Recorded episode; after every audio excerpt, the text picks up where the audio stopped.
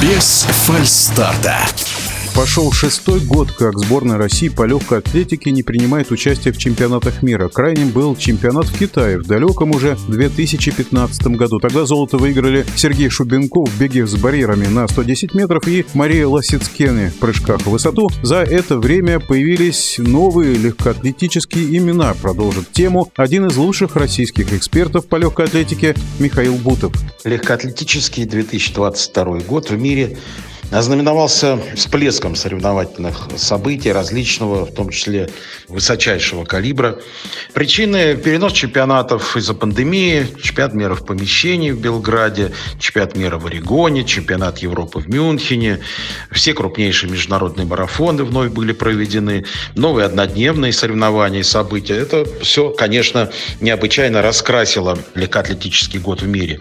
А в нашей стране отсутствие возможности участвовать в соревнованиях за рубежом рубежом, отчасти компенсировали созданием проекта «Королева российского спорта», который объединил соревнования летнего сезона и с ярким финалом спартакиады сильнейших атлетов России в Челябинске.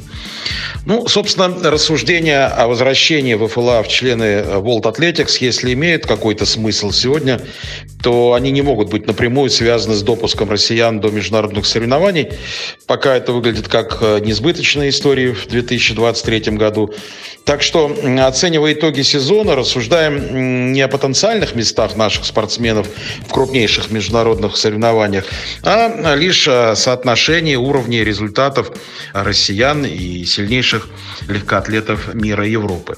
Начнем со спринта. На самом деле отставание, конечно, огромное, но все-таки вот последний год-два, особенности мужской спринт, подарил нам надежду на то, что, ну, как минимум на европейском уровне результаты в ближайшие годы будут показаны неплохие. Совсем молодые ребята, Данила Тен, Владислав Доронин, чуть более опытный Александр Николаев, Андрей Лукин, ну и, конечно же, Ярослав Ткалич и, конечно же, Игорь Образцов, они показали очень неплохие результаты в этом году и, самое главное, очень хорошую, интересную борьбу. То есть потенциал, э, скажем, спринтерской э, мужской команды очень-очень может быть неплохой в будущем. Ну, а лучший результат Данила Тена, совсем молодого 21-летнего парня, 10 и 19, в общем, говорит сам за себя. Данила, э, Игорь Образцов и Ярослав Ткалич, вот, пожалуй, три наших самых таких главных действующих лица в коротком спринте.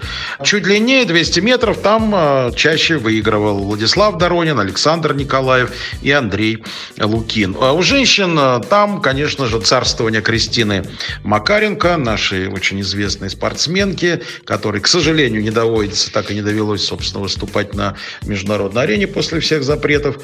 Но дома она показывает прекрасные результаты. И вот, кстати, совсем недавно в, на открытии сезона, на призы Ирины Приваловой, э, Кристина очень-очень прилично пробежала 60 метров, так что и новый сезон будет хорош. В спринте более длинном, на 400 метров, Полина Миллер, Екатерина Ренжина, две наших сильнейшие бегуни, ну, так сильно отличаются от других. Вероника Архипова, 20-летняя, прогрессирует очень здорово, и, в общем, есть шансы у нее, конечно же, и побороться дальше за высокие места. Но результат Миллер 50-88 очень-очень неплох, но как минимум по европейским меркам.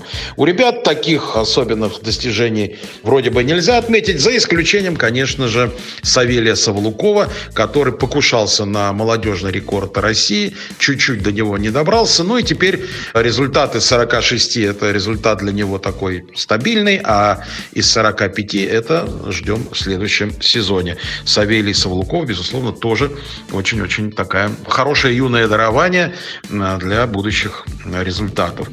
800 метров, э, ну, Александра Гуляева, неизменный наш лидер, продолжала стабильно выигрывать и показывать высокие результаты. А Константин Толоконников вернулся после серьезной травмы. Долго-долго-долго он восстанавливался. Но вот в этом году он похож на себя самого. В беге на полторы тысячи метров, конечно же, Владимир Никитин – это единственный спортсмен, который в Европе мог, по крайней мере, показывать какие-то достойные результаты. Ну, а порадовал в этом году Сергей Дубровский в борьбе с Романом Троценко. Они здорово удрали ото всех в Брянске, рискнули и дотерпели потерпели.